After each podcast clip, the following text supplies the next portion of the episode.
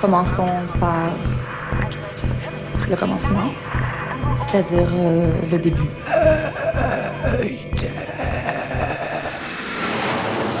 Mesdames, Messieurs, votre attention s'il vous plaît. Mayday, Mayday, quelqu'un me reçoit? Quelqu'un me reçoit Antenne dans 30 secondes. 30 secondes. Mayday, Mayday. Transmission sur le 102.2. 102.2.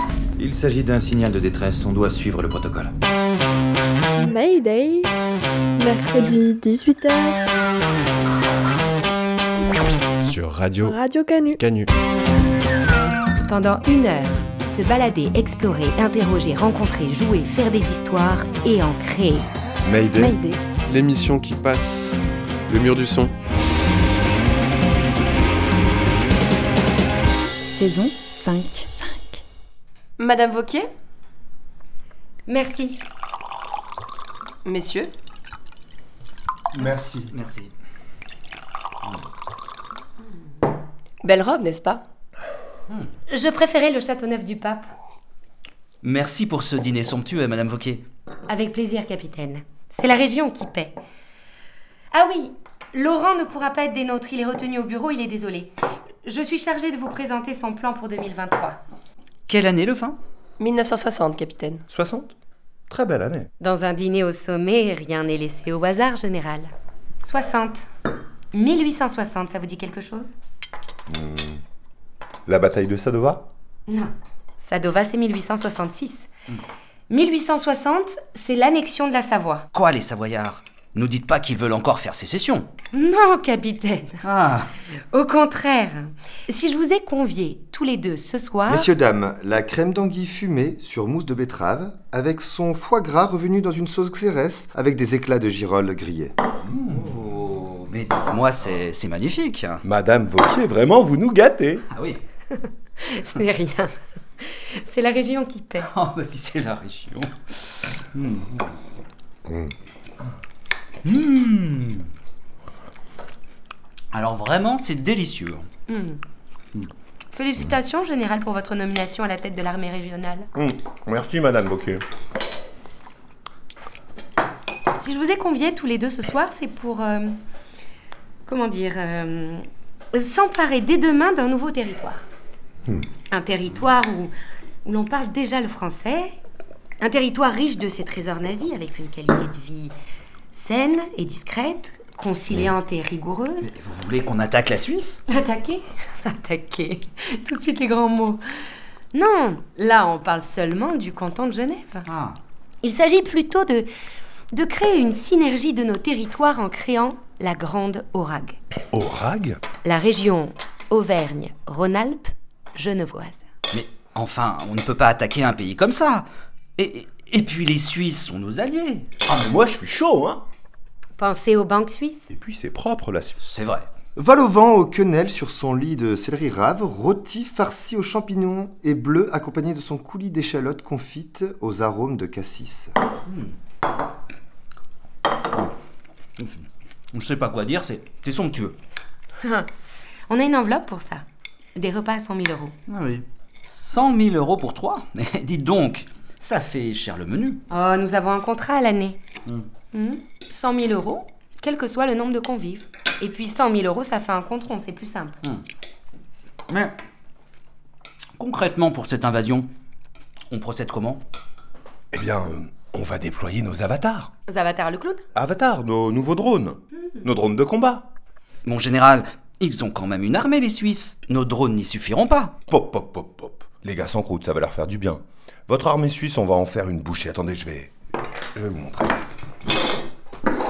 Prenez. Ce morceau de pain en trois farines. L'ami, c'est Genève. La croûte tout autour, la frontière du canton. Vous suivez? On arrive par là. Là, les homards, ce sont les hélicos. On déploie nos forces simultanément dans les airs, les avatars et les homards. Et là, la salière. Oui, la salière générale? La salière, c'est vous, capitaine. Ah oui, Tout autour, les œufs du caviar, ce sont nos hommes. Et là, on prend l'ennemi à revers. Évidemment, ça n'est pas sans perte. Le sang coule peut-être. Euh, général, c'est du côte rôti premier cru tout de même. Euh, Oui, capitaine, mais c'est... La région qui paie. Tout à fait. Continuez, c'est très intéressant. Après, on envoie les chars. C'est au tour des gambas saulés de tigres de faire diversion. Et sur ce, on fait une percée. Là, on déploie l'artillerie à Coligny et à Choulex. Attendez, pour l'artillerie, on... Messieurs, dames, le tourne-dos Rossini, accompagné d'un Ah, vous tombez de- bien, vous. Le tourne-dos, parfait. Ici, entre le lac Léman et le Chablais, tac, tac, tac, tac. Euh, Attendez, mon général, je suis un peu perdu là. Le Saint-Pierre Angelé de Concombre, c'est quoi exactement? Oubliez Saint-Pierre, capitaine. Tac, tac, tac, tac, tac. Et là, assaut final, on envoie le téméraire et le vigilant dans le lac Léman. Mais général, qu'est-ce que vous faites? Les sous-marins nucléaires, Madame Vauquier. Les sous-marins. Et Genève n'est plus qu'un petit cœur de Saint-Jacques à la truffe battant entre nos mains. Excusez-moi, tout se passe bien? Oui, on progresse, on progresse. Dites-moi, maître d'hôtel, vous n'auriez pas du fromage? Bien sûr, monsieur. Mais si je puis me permettre, pour la percée, j'enverrai les gambas sur euh, Divonne-les-Bains et la plage de Céligny, au bord du lac Léman, pour empêcher tout soutien des armées suisses par le canton de Vaud. Isabelle, le plateau de fromage. Tout de suite. Hmm, intéressant. Développé Vous avez grandi à Genève. Dans notre métier, nous avons souvent l'occasion de travailler en Suisse. Reprenons. Vous avez sécurité par le canton de Vaud, par le nord, et là, je peux prendre euh, le médaillon de Lot-Lardet Prenez, prenez, c'est la région qui paye. Et donc là, par euh, Lardigny, vous lancez vos quatre divisions, et c'est plié. Attendez, attendez, euh, les divisions de l'Haute-Lardais, hmm, c'est-à-dire L'infanterie, capitaine. Voici le plateau de fromage. On n'aurait pas plutôt intérêt à envoyer les homards, attaqués par l'Isère Excellente idée, Madame Vauquier. Si je peux me permettre, ça me semble dangereux. Il ne faut pas sous-estimer la résistance helvétique et la puissance de frappe de la DCA. Comment ça? Eh bien, leurs défenses sont ici. Le fromage de chèvre, à Bernex. Ici, à Onex, les poisses. Et là, à Tonex, l'abondance. Attendez, passez-moi les couteaux. Tenez, mais asseyez-vous, vous serez mieux. Vous aussi, mettez-vous à l'aise. C'est- C'est c'est vraiment très intéressant tout ça. Et pour le passage du Rhône au sud du Léman, on fait comment? Les suprêmes de volaille au beurre de truffe Les suprêmes de volaille au beurre de truffe? Les ponts flottants. Là, là et là. Très bonne idée, les suprêmes de volaille. Je vous fais ça en moins d'une semaine avec à peine quelques milliers de prisonniers. Des prisonniers? Qu'on mettrait où? Même si la région paie, les prisons sont pleines. J'aurais bien une petite idée, Madame Vauquier. Hmm? Dans Montluc. Pardon, général? Montluc. Le fort de Montluc, la prison où l'on a enfermé des nazis à la fin de la guerre. Et des juifs et des résistants. Bonjour, bienvenue au Mémorial national de la prison de Montluc. Merci de patienter, un agent va venir vous ouvrir.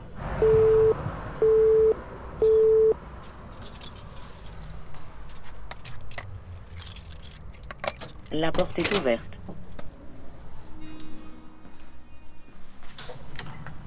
Alors, là, on rentre dans le bâtiment cellulaire. Il faut savoir que la, prison, euh, elle est extrêmement grande. On a des éléments euh, très différents. On a euh, un greffe, comme dans toute prison. Là, on rentre dans une première petite pièce. Sur la droite, on a l'accès à l'ancien réfectoire. Et ensuite, à gauche, on accédera aux cellules. Euh, alors, Adrien Lier, je suis euh, chargé de développement culturel ici au Mémorial national de la prison de Montluc, à Lyon. La prison de Montluc, elle a fermé ses portes en tant que prison en février 2009. Alors, ce qui est fondamental pour comprendre l'histoire de cette prison, c'est qu'à l'origine, c'est une prison militaire. Et elle est construite dans le cadre d'une réorganisation de la justice militaire après la Première Guerre mondiale. Donc, on va construire ici une prison et le bâtiment attenant, qui est le tribunal militaire pour une sorte de, gros quart sud-est du territoire français. Donc, à partir de là, on a euh, la structure juridique, puis le lieu de détention qui euh, sont constitués. Et donc à l'origine, on est sur une prison qui normalement ne doit accueillir que des personnes militaires, des justiciables militaires. Et elle est très très peu utilisée, tout simplement parce que on est euh, sur une période de paix. On sort de la Première Guerre mondiale, on a des libérations assez importantes dans les prisons militaires. On a peu de justiciables militaires. Euh, et on a une prison qui euh, va finalement fermer ses portes en 1932. Et il faut attendre euh, 1939 et le début de la Seconde Guerre mondiale pour avoir là vraiment une prison qui va réouvrir ses portes en tant que prison militaire, toujours liée au tribunal militaire à côté, et qui va être utilisé euh, là extrêmement activement pendant toute cette période hein, qui va de 39 à 44 puisque euh, la ville de Lyon est libérée le 3 septembre 44 et la prison de Montluc le 24 août 1944.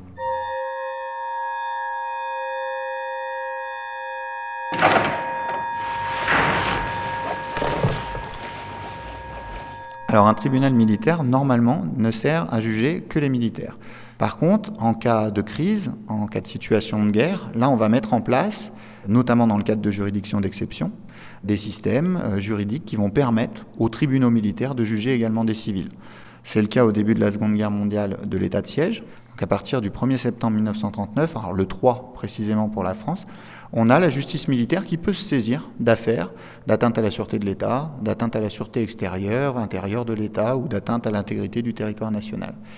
Et euh, à partir de 1939, on a justement des gens euh, civils qui sont jugés par ces juridictions militaires. Donc c'est pour ça que sur cette première période de la drôle de guerre, où les Allemands ne sont pas encore sur le territoire français, on a déjà un glissement répressif qui est en charge, et l'utilisation de juridictions d'exception qui permettent d'arrêter des gens considérés comme dangereux. Et ça va durer jusqu'à la mise en place du régime de Vichy.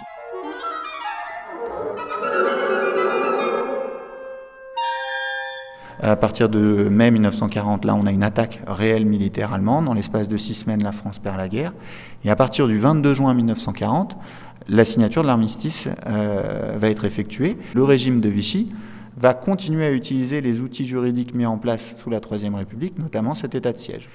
Mais le régime de Vichy va aussi développer de nouvelles juridictions, d'exception également, pour pouvoir euh, mener une répression encore plus active à partir de cette période.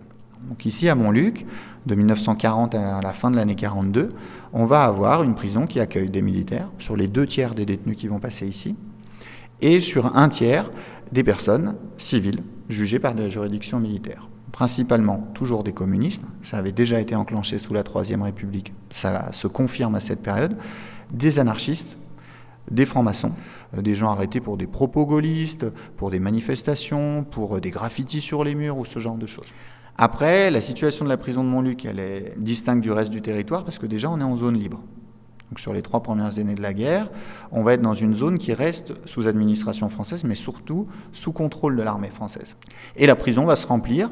Et euh, quand même, à la fin de l'année 1940, on est autour de 350 personnes détenues ici, dans une prison qui est à l'origine prévue pour 122 personnes. Les prisons sont bondées. Et euh, la situation est vraiment catastrophique. Sur les prisons euh, civiles en France, on a des gens qui meurent de faim sur les années 40, 41 et début des années 42. Donc ici, on manque de personnel. On a des courriers de la prison qui demandent à l'administration pénitentiaire qu'on envoie au moins des casquettes pour les gardiens, de manière à ce qu'on puisse les différencier des détenus à l'intérieur de la cour. Donc ça donne vraiment une idée de ce qu'est l'armée française à cette période.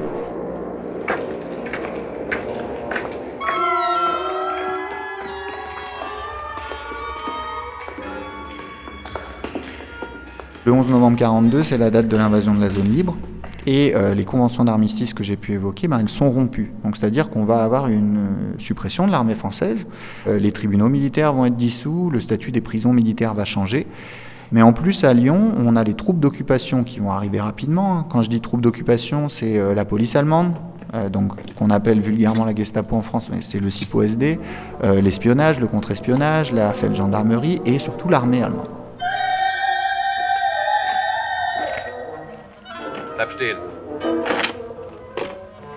Et ces structures, elles ont besoin euh, d'un lieu de détention, d'un lieu d'internement à Lyon. Et c'est la prison de Montluc qui va être euh, réquisitionnée très rapidement. Dès le début de l'année 42, on a des officiers allemands, notamment Klaus Barbie, qui viennent à Montluc pour interroger des détenus et faire des listes de détenus allemands et d'espions arrêtés sous Vichy qui vont vouloir récupérer. Et fin 42, en décembre, et ben là, on a déjà un inventaire de la prison qui est effectué par les Allemands pour pouvoir euh, récupérer le lieu et s'en servir comme un lieu de détention allemand. Donc l'administration reste militaire, mais la majorité des détenus qui vont finir ici, surtout à partir de la fin de l'année 43 euh, le début de l'année 44, ce sont des gens arrêtés par la police allemande. Juifs, résistants, opposants politiques, euh, réfractaires au service du travail obligatoire, des otages, des raflés, des trafiquants du marché noir, quelques droits communs, et la prison va se remplir. Alors ça se fait progressivement, puisque au début, euh, les troupes d'occupation n'ont pas les moyens de mener la répression qu'ils souhaitent mener. les arrestations commencent à être importantes, mais elles restent quand même assez relatives. Par contre, on a des coups de filet importants. 21 juin 43, c'est l'arrestation de Jean Moulin. Au-delà du symbole, ça veut dire que la Gestapo, la police allemande, réussissent à infiltrer les réseaux de résistance qui, eux, se structurent. Là, on était au rez-de-chaussée, on va prendre un escalier euh, et on va aller directement au deuxième. Là, sur Jean Moulin, on a eu euh, une chance euh, importante, c'est qu'on a pu retrouver un document allemand qui est une sorte de registre d'écrou temporaire, une feuille sur laquelle était noté le nom des personnes arrêtées le 21 juin 43, avec des colonnes, avec le nom, le prénom, la profession, la date d'arrestation et le numéro de la cellule. Donc on a une page où on a marqué Jacques Martel, peintre décorateur, qui était sa couverture, et puis il était vraiment peintre, lui, Jean Moulin. Euh, arrêté le 21 juin 43, détenu en cellule numéro 130. C'est très rapide hein, parce qu'il est identifié comme euh, Max, Rex, Régis, le délégué du général de Gaulle. À ce titre-là, il sera interrogé, torturé extrêmement violemment euh, par Klaus Barbie. Et il sera transféré en Allemagne. Il décède des suites de ces tortures à Metz le 8 juillet 43.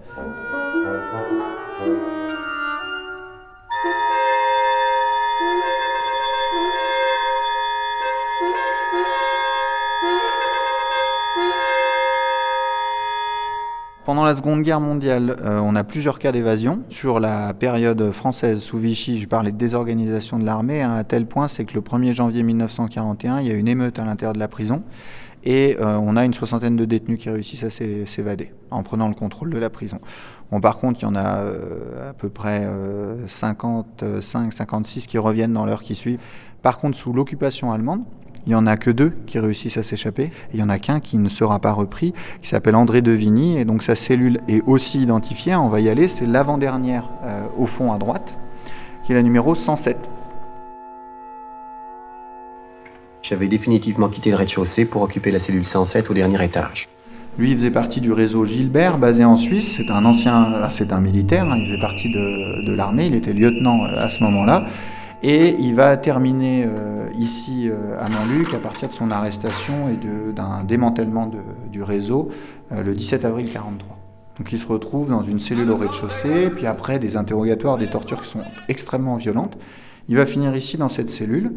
Et c'est là d'où il va planifier son évasion progressivement. Donc déjà, il fallait sortir de la cellule. Je restais souvent assis devant ma porte, n'ayant rien d'autre à faire que d'y promener mes regards.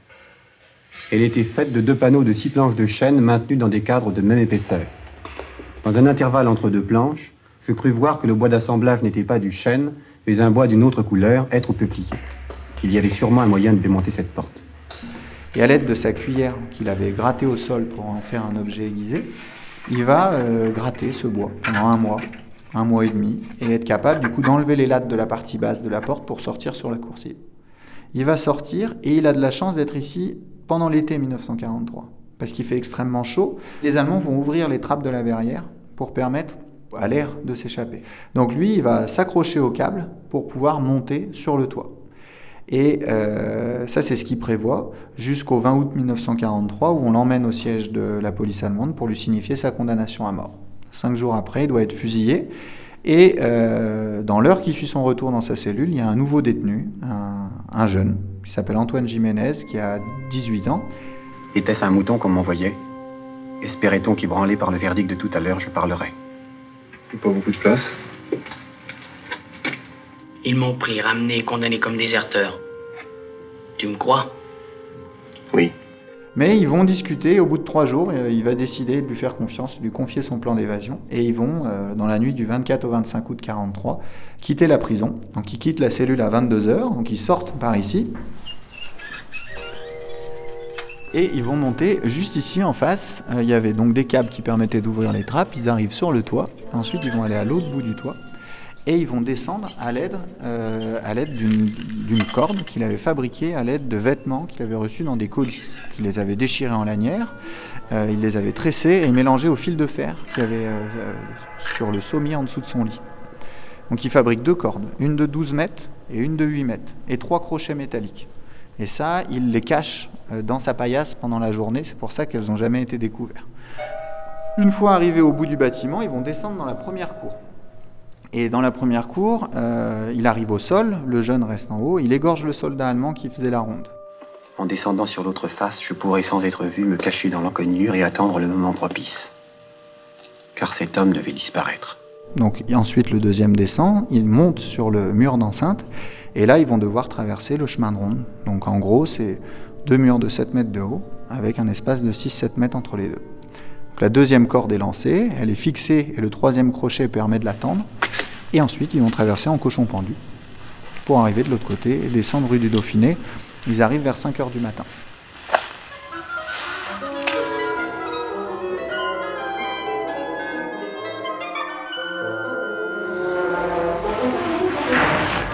La fin de l'année 43 et le début de l'année 44 correspondent vraiment à une acmé où là, que ce soit au niveau de la résistance et que ce soit au niveau des juifs, on a des arrestations qui sont massives et on a euh, un afflux de population euh, pénale ici euh, à Montluc qui est très important. En plus, les maquis ont commencé à se développer. Début 43, c'est la mise en place de la loi sur le service du travail obligatoire. Et on a, malgré qu'on a beaucoup de Français qui partent travailler en Allemagne, on a aussi beaucoup de Français qui vont refuser ce départ et qui vont rentrer dans la clandestinité. Se cacher dans les zones rurales, les zones escarpées, autour de Lyon on en aura beaucoup. Hein. Et euh, à partir du début de l'année 44, ces maquis vont être actifs. On est sur à peu près 300 euh, 000 personnes supplémentaires qui ont rejoint la résistance. Et euh, ben, là, on a aussi une répression qui est à l'image d'une augmentation du nombre de résistants. Des opérations militaro-policières extrêmement importantes, un afflux important de Français au sein de la Gestapo et notamment de la police allemande à Lyon, la création de la milice début 43 et qui devient de plus en plus active aussi, et des arrestations qui vont déboucher sur, ici à Montluc, des arrivées massives et euh, un total au printemps 1944 de 1300 personnes enfermées simultanément.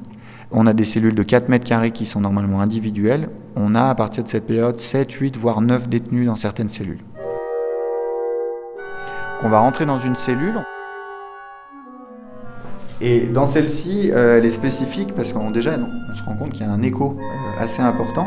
Donc là, en fait, si je tends mes bras, je touche quasi euh, les murs de chaque côté, parce que dans la longueur, pas exactement, mais dans la largeur, ce sera le cas. On est sur 1m80 par 2m20.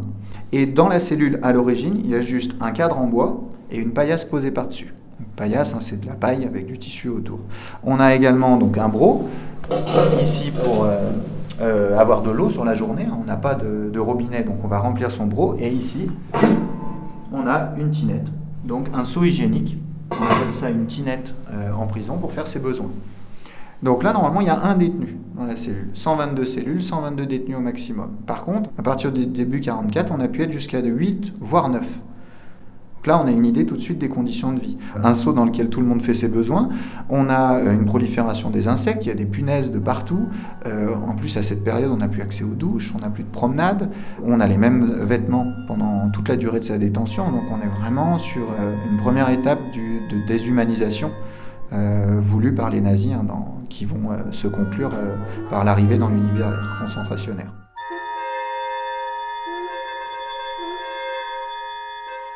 Et tous les espaces de la prison deviennent des lieux de détention et d'internement. Le réfectoire, les caves, les douches, les toilettes, euh, les ateliers et même une baraque en bois présente dans la cour. La grande majorité des gens qui finissent ici, ils sont destinés pour la plupart à être déportés ou à partir du printemps 44, on aura aussi une généralisation des exécutions sommaires. On est sur 7000 déportés et environ 700 personnes exécutées. C'est-à-dire qu'on vient récupérer des détenus dans la prison et qu'on les emmène dans un champ, dans une clairière, euh, dans un endroit isolé pour les exécuter, mais là pas avec un peloton d'exécution. C'est euh, une rafale de mitraillette, une balle dans la tête du détenu, et on laisse les corps à même le sol pour repartir. Autour de Montluc, dans une large région lyonnaise, on retrouve une trentaine de lieux de massacre. Et plus on se rapproche de la libération, plus ces massacres sont importants. Au début, c'est des groupes de 20, 21, 22 personnes qui sont exécutées. En juillet, on est plutôt sur des groupes de 30, 40, voire 50 personnes. Et puis les deux derniers massacres, hein, ils ont lieu 5-6 jours avant la libération. Là, on est sur des massacres à Bron le 17, le 18 et le 21 août 1944. On est sur 109 personnes.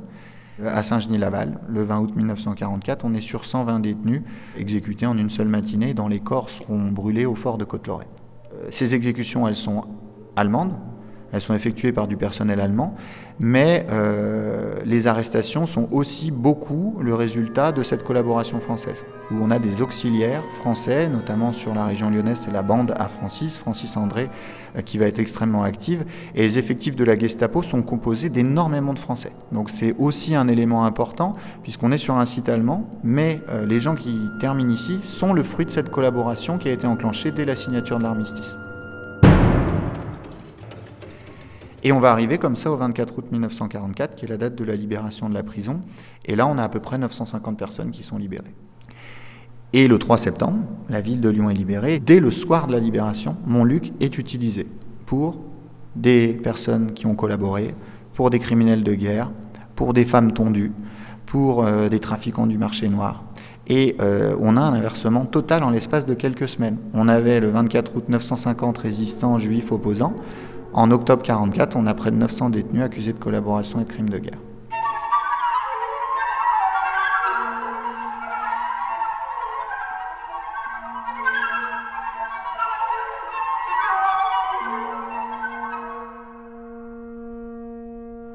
Toute l'évolution historique de la France du XXe siècle, on la retrouve sur les personnes détenues à Montluc. C'est ça qui fait la différence avec une prison civile, même si les prisons civiles ont pu être aussi utilisées dans un cadre politique. Euh, c'est que ici, ces juridictions d'exception ont toujours mené à l'arrivée à Montluc de personnes qui sont euh, les reflets de ces troubles politiques et sociaux.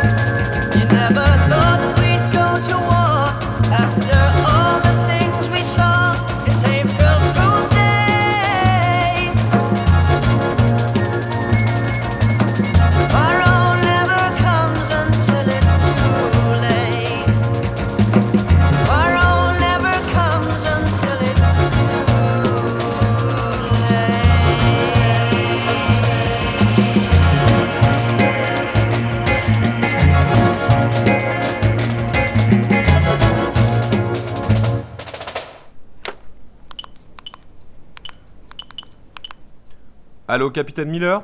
Oui, mon général? J'aimerais savoir de combien d'effectifs nous disposons actuellement, afin d'estimer notre force de frappe. À vue d'œil, on devrait avoir une des meilleures d'Europe.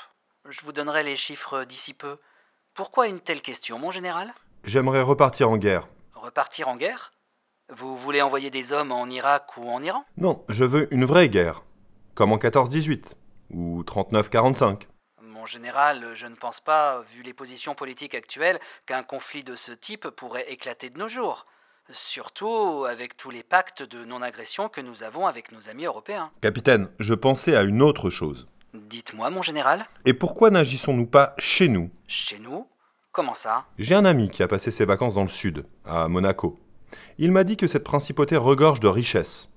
Elle n'est pas très grande, et en plaçant des forces autour de la ville. Général, vous voulez envahir Monaco? Et pourquoi pas?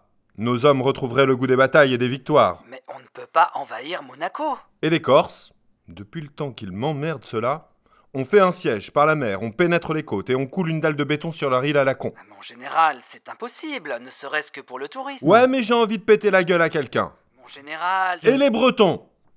Ils veulent leur indépendance? Qu'ils viennent la chercher au combat.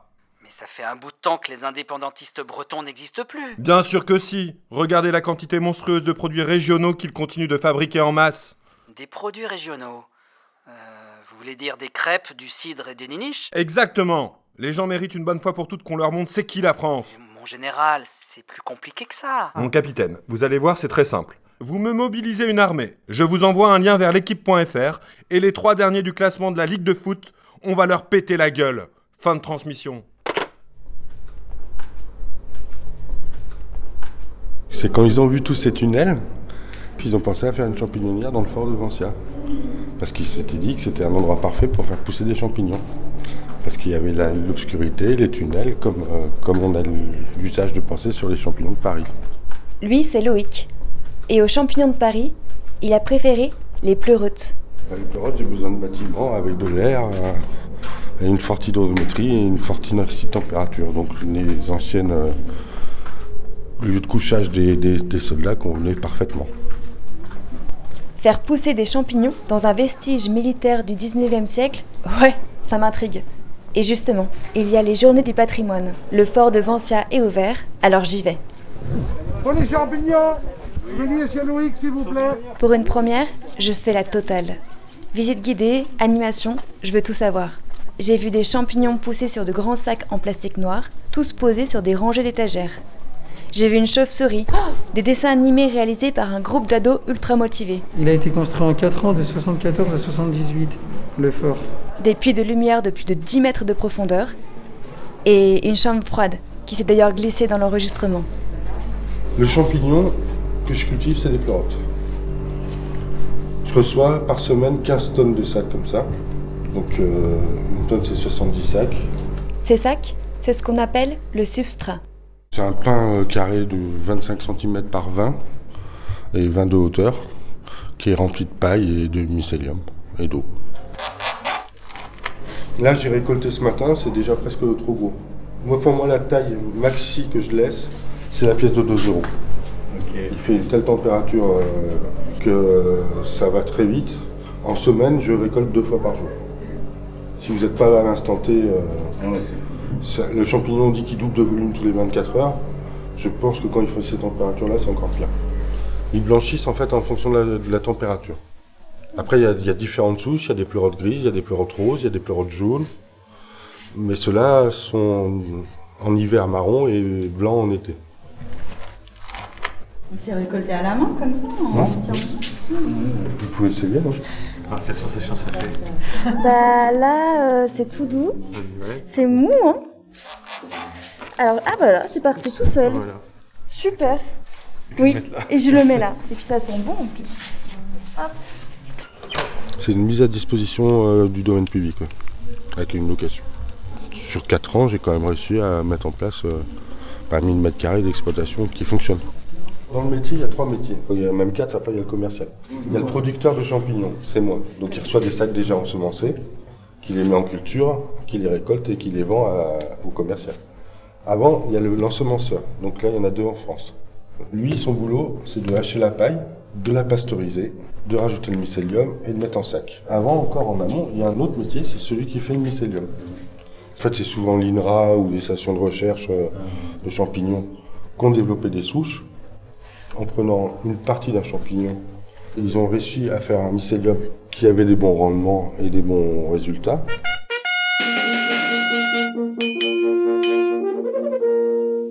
Je m'appelle Marwan. En fait, notre projet, c'est on fait des vidéos racontant l'histoire du fort de Vancia. 1870, la France est vaincue par la Prusse suite à la capture de l'empereur Napoléon III lors de la bataille de Sedan. L'Alsace et une partie de la Lorraine deviennent alors allemandes. La France perd ses défenses, une invasion est possible par la plaie béante des nouvelles frontières de l'Est. On a appris par exemple l'hygiène de vie des soldats. Les, les soldats, en fait, ils, a- ils dormaient à plusieurs. Où, euh, et en fait, il n'y avait que leur chef qui dormait seul. Ah, ce qui m'a le plus marqué, moi, c'est quoi? C'est euh, entre guillemets la, la stratégie de Serré de Rivière, en fait. Serré de Rivière, il a, il a bâti le, le fort. C'était qu'en fait, il y avait une ceinture de, de fort qui recouvrait tout Lyon. et en fait qui a empêché les Allemands de venir attaquer et venir, euh, entre guillemets, envahir la France.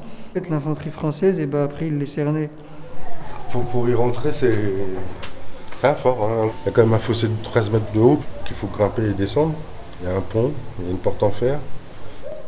Il y a des mecs qui arrivent à rentrer, c'est un spot d'urbex. C'est pas... spot d'urbex? C'est un endroit euh, urbain où on fait de l'exploration, qui est généralement est interdit euh, d'accès au public. De 1878 à 1899, le fort de Vancia accueillait des soldats en permanence. Le fort pouvait abriter jusqu'à 500 personnes en temps de paix et 800 personnes en temps de guerre.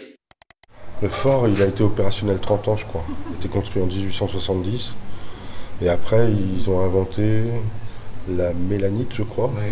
Et en fait, euh, les obus d'avant, 30 ans avant, ne perçaient pas le fort, mais avec l'invention de la mélanite, les obus qui étaient après, euh, le fort était devenu obsolète.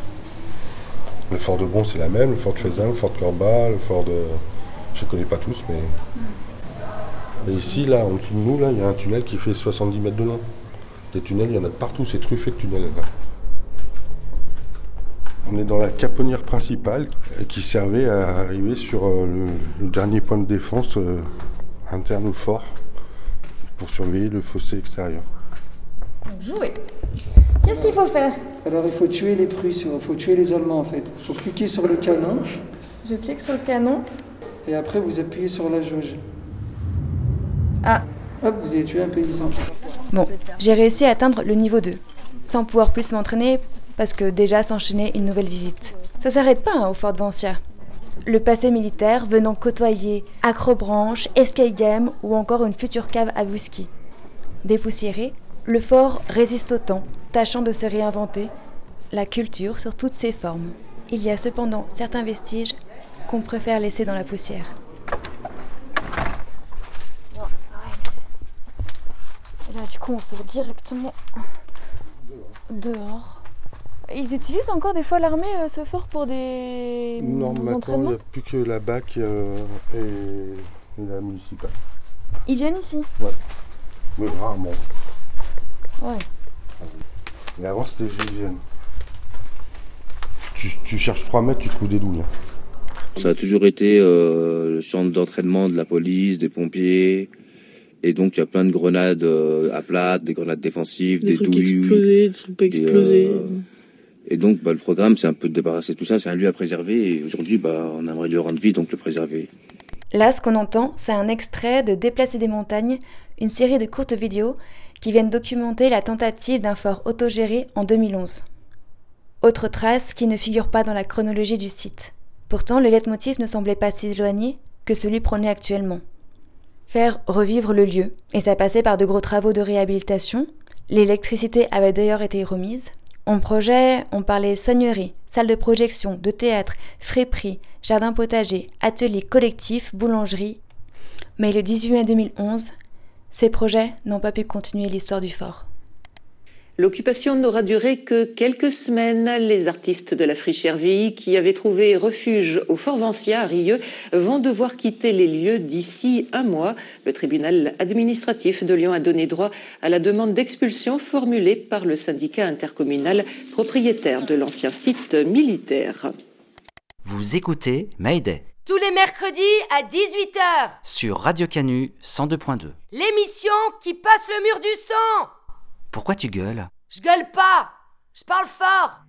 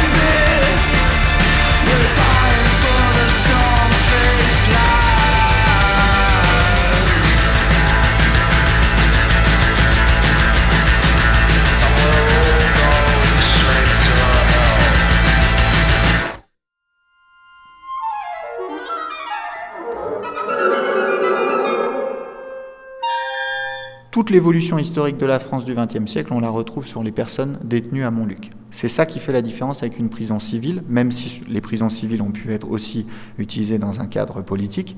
Euh, c'est que ici, ces juridictions d'exception ont toujours mené à l'arrivée à Montluc de personnes qui sont euh, les reflets de ces troubles politiques et sociaux.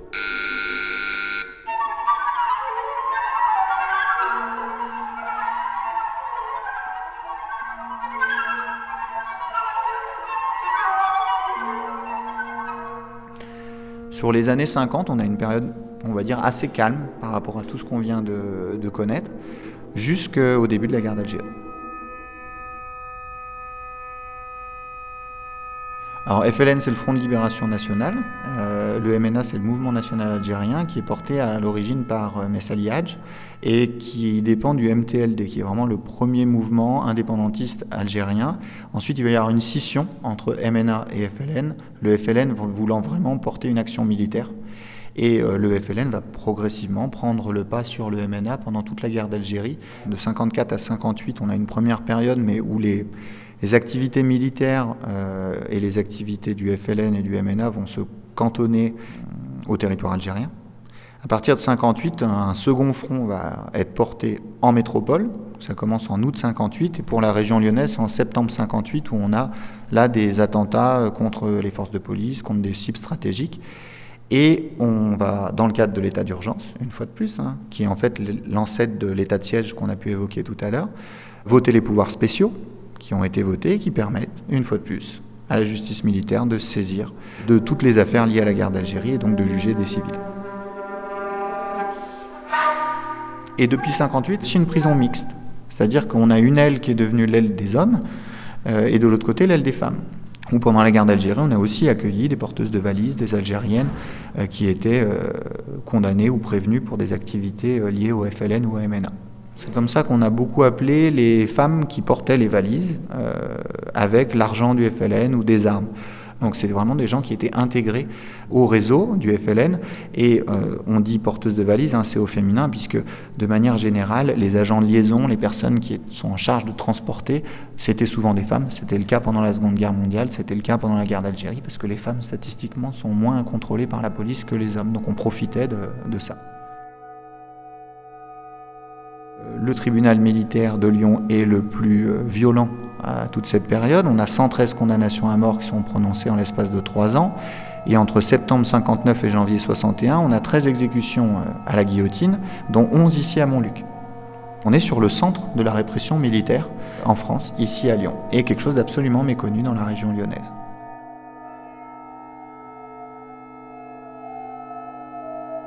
À partir de 1962, la signature des accords d'Évian, eh ben, on a une libération massive euh, des Algériens en France. Il faut savoir que ces accords prévoient la libération des Algériens. Donc, euh, sur les prisons de Lyon, c'était un tiers des détenus. Sur les trois prisons principales de Lyon, Saint-Paul, Saint-Joseph et Montluc. Donc, c'est vraiment quelque chose de, très important. Et puis, Montluc devient une prison, là, un petit peu plus calme, puisqu'on sort des conflits euh, du 20e, euh, conflits armés. Et on va avoir une prison utilisée toujours avec le tribunal militaire jusqu'en 82, mais qui va accueillir euh, des justiciables un peu plus différents, euh, notamment les objecteurs de conscience, euh, les insoumis, les témoins de Jéhovah qui refusent le service militaire. Et puis on est sur une prison qui va fermer ses portes en tant que maison d'arrêt pour hommes en 1997. Donc les cellules qui font les 4 mètres carrés que j'ai pu évoquer, elles sont utilisées jusqu'en 97, toujours avec un seau pour faire ses besoins à l'intérieur de, la cellule, sans eau courante à l'intérieur de la cellule. L'autre côté, chez les femmes, en 88, là on a des travaux de rénovation qui permettent d'avoir une prison un petit peu plus moderne. On est sur la fin des années 80. On a 27 places officielles qui sont définies ici à Montluc pour la maison d'arrêt pour femmes. On aura au plus fort de l'occupation jusqu'à 90 personnes qui vont être détenues ici, jusqu'à 5 femmes par cellule, notamment fin des années euh, 90, début des années 2000, et en moyenne 70 personnes. Donc là, on n'est plus du tout en train de parler d'une prison euh, en temps de guerre, on est en train de parler d'une prison de détention contemporaine qui a fermé ses portes il y a 10 ans, en février 2009, et qui est à l'image de la surpopulation carcérale qu'on retrouve en France. Et des conditions de vie extrêmement difficiles, avec des, murs, des fenêtres très mal isolées, et des conditions de vie vraiment, vraiment très, difficiles pour les détenus qui ont été détenus euh, ici jusqu'à jusqu'à encore 10 ans.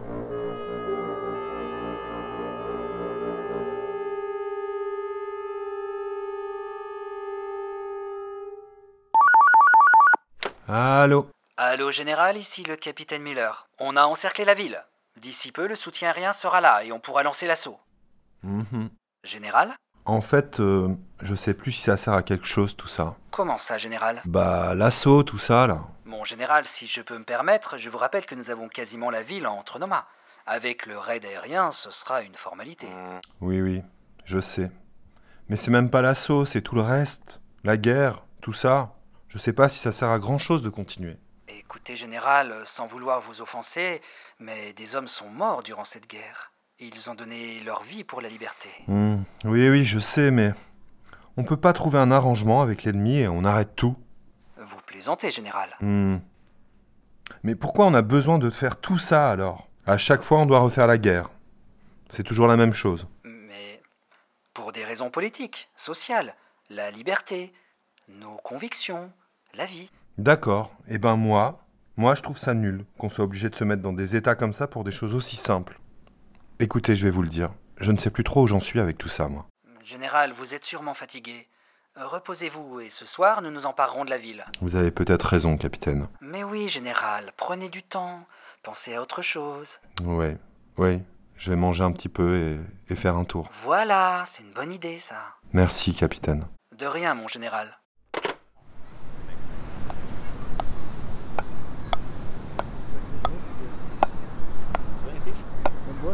Là, on est à la plage du Gurp. On est entre euh, Montalivet et Soulac, dans le Médoc. Donc au nord de la Gironde, près de l'estuaire. Magnifique euh, plage, avec des petits bunkers euh, encore de, de l'époque de la guerre. I have all the extreme, all Yeah. magnum and drinks. 2,50€. Alors moi je m'appelle Léa, j'ai 21 ans, je suis étudiante et je vends des glaces sur la plage. Il y a plusieurs blocos sur cette plage et moi ça délimite justement, c'est rigolo mon boulot euh, là où je fais les pauses parce que les gens se situent par rapport à ça. Il y a des gens qui se mettent au-dessus, vont bronzer, ils ont une vue sur toute la plage. Il y a une école de graffiti qui vient ici. C'est intéressant de voir comment c'est utilisé maintenant, d'avoir les blocos euh, avec des graffitis, avec marqué le GURP dessus, euh, qui est le nom de la plage. Cette appropriation de, de- des vestiges en fait. I'm painting some graffiti in the group on an old bunker. Euh, Je fais mes vacances ici, à la plage, le graphe, le surf. Euh, le graphe, c'est bien ici parce qu'il fait l'atmosphère ici plus euh, positive. Sur la plage du Gurp, à une grosse heure de Bordeaux, j'ai beaucoup entendu parler allemand cet été. Il y a plus de 20 ans, quand je venais ici avec mes parents, c'était déjà comme ça. Dans le camping, sous la pinette derrière la dune, plus de 95% des personnes en tente et en camion sont des touristes allemands. Le mot se passe de génération en génération. Il paraît que l'origine de tout ça remonte à la guerre, la seconde. D'anciens soldats de la Wehrmacht, affectés à la surveillance du mur, celui de l'Atlantique, auraient beaucoup aimé l'endroit et seraient revenus après-guerre, leurs enfants après eux. Aujourd'hui, les blocos en béton armé, qui constituaient le mur, se sont cassés la gueule. Tous les blocos qui avant étaient dans les dunes, qui maintenant sont sur la plage. Euh, bah, la mer a avancé, je pense, de 200, 300 mètres depuis, puisqu'ils étaient trois dunes à l'intérieur des terres hein, à une époque. C'est le mur de défense de l'Atlantique, donc il y avait des canons, des batteries de DCA. Mais là, tout ce qu'on voit pas, c'est tous les fils de fer barbelés, tous les. euh, il y avait des poutrelles en métal avant, qui sur toute la plage, pour empêcher tout débarquement. À une époque, il y avait encore des résidus. ouais. Et il y avait aussi une route. Et euh, l'année, il y a deux ans, elle est tombée justement des bouts de route. Et c'était une route qui avait été construite par euh, l'armée allemande pour euh, ravitailler justement toute la ligne de bunkers. En fait, l'armée allemande n'a pas construit grand-chose. Pour façonner ses bâtiments défensifs, en béton, l'organisation TOD, qui avait supervisé les travaux, a utilisé le travail forcé dès 1942 et sous-traité au BTP français. Des prisonniers de guerre, des tirailleurs sénégalais, plus de 10 000 juifs soumis aux lois d'exception d'une France antisémite, des antifascistes espagnols qui avaient fui leur pays après la guerre civile et la victoire de Franco, ou encore des jeunes Français qui trouvaient un moyen plus confortable d'honorer le service du travail obligatoire décrété par Vichy. À ces travailleurs forcés, il faut ajouter un bon paquet de volontaires salariés, embauchés par 1500 entreprises françaises qui trouvaient dans la collaboration avec l'occupant nazi un bon moyen de relancer leur carnet de commandes. Français, souvenez-vous, hier, le chômage rongeait la France. Aujourd'hui, il n'y a plus un seul chômeur en France. Pourquoi? Parce que l'Allemagne a passé des commandes nombreuses à nos usines. Parce que l'Allemagne nous fournit les matières premières dont nous prive le blocus de nos alliés d'hier. Maintenant, tous ces chômeurs d'hier sont devenus des hommes, des ouvriers, conscients de leurs devoirs. Tous travaillent d'un même cœur pour notre patrie commune, l'Europe. Le mur de l'Atlantique fut un gigantesque chantier, le plus gros ouvrage militaire jamais construit et le plus gros employeur pendant la période de l'occupation en France. Jusqu'à 300 000 ouvriers participèrent à son édification, plus de 8 000 blocos disposés tous les 2 km du Pays basque aux Pays-Bas. 80% du ciment français de l'époque fut ainsi englouti dans ces blocos, l'équivalent de 65 centrales nucléaires en à peine deux ans et demi. À la libération, les entreprises ont fait le ménage dans les archives.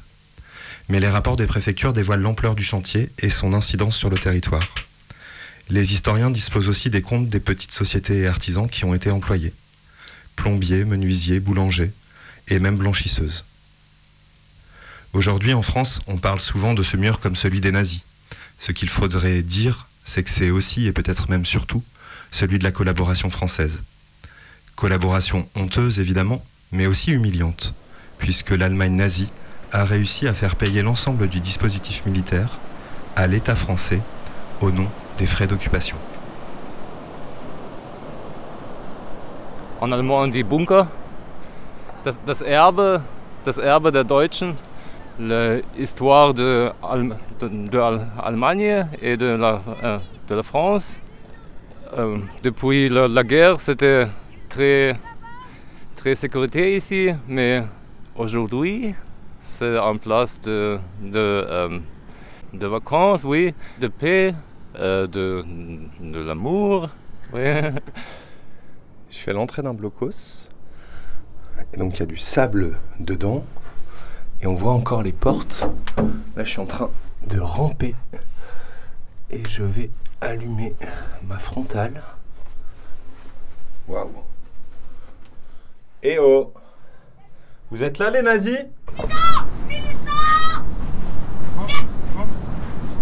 Vous avez vu les nazis? Non, pas encore nos ennemis, euh, ils arrivent en bombardier ou en bateau. Et euh, là, comme là, des, c'était des amis, bah ils ont essayé de bombarder quoi. Il y a un drone qui vole au-dessus de moi. Il va extrêmement vite et il est tout petit. Il s'est planté le drone. Bah moi je suis venu avec ma copine, on est venu en van euh, tranquille se poser. Et du coup, euh, elle, fait du surf. Euh, moi, je suis plus euh, drone pour faire des prises de vue quand on va dans des beaux endroits pour se prendre en gros en vidéo avec ma copine quoi. C'est rien de plus que ça quoi. Voilà. Waouh Donc ça c'était une accélération à fond. Et tandis qu'année après année, l'océan avale les vestiges du mur de l'Atlantique, des drones de touristes se baladent au-dessus des restes des bunkers, des surfeurs en combinaison posent leurs planches contre le béton armé et rouillé, des nudistes se font dorer la peau sur le toit du dispositif, et le soir venu, des centaines et des centaines de jeunes Allemands se retrouvent sur le parking, puis sur la plage derrière la dune. Quelques Françaises osent passer le pas et les rejoignent, comme Lily, née dans le village d'à côté, et germanophone depuis toujours. Comme euh, beaucoup de gens sont équipés, ils ont des très très grosses enceintes hein, euh, qu'on tire comme une valise. Euh, ils emmènent ça sur la plage avec des petites lumières et donc entre les bunkers, il y a donc soirée techno et tout le monde est là, pieds nus dans le sable et on danse évidemment. voilà, comme on est dans l'ambiance allemande, il y a de la bière évidemment. Et euh, c'est génial parce que grâce à la position des bunkers, ça fait comme une, euh, comme une cuve de son.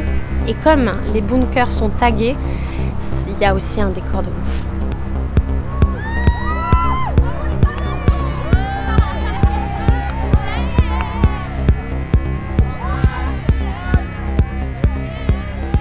Dites-moi, capitaine, c'est du solide ce mur, non? Ah, ils sont forts ces Allemands. Hein. On a beau dire, hein, quand ils construisent, c'est du solide. Vous ne croyez pas si bien dire C'est notre pays qui a payé pour ça. Mais je connais cette voix. Ah, Madame Vauquier Mais qu'est-ce que vous faites là? Eh ben, comment dire, j'ai. J'ai eu comme un. comme un petit souci depuis notre dîner. Les 100 000 euros, c'est vraiment pas passé, alors. euh, je cherche une planque sur l'Atlantique. Vol au vent, au quenelle sur son lit de céleri rave rôti, farci aux champignons bleus, accompagné de son coulis d'échalotes confites et aux arômes de cassis. Ça vous dit toujours? Ah, mais vous avez ramené aussi votre maître d'hôtel Mais bien sûr, monsieur, dans notre métier, nous avons souvent l'occasion de travailler sur la côte atlantique. Un sorbet d'amphétamine sur son lit de LSD accompagné de sa meringue de cocaïne aux éclats de MDMA et de son coulis de poppers. C'est la région qui paie Mayday, c'est fini. Cette semaine, on s'est replongé dans les archives. Et on a parlé fort De guerre, de champignons, de Montluc, de Vincia, du mur de l'Atlantique. Et on a écouté DJ Shadow et Idols. Et là, c'est In Aeternam Valley. On se retrouve la semaine prochaine. Et d'ici là, Euh, ben, bon vent. Dans un instant, les infos.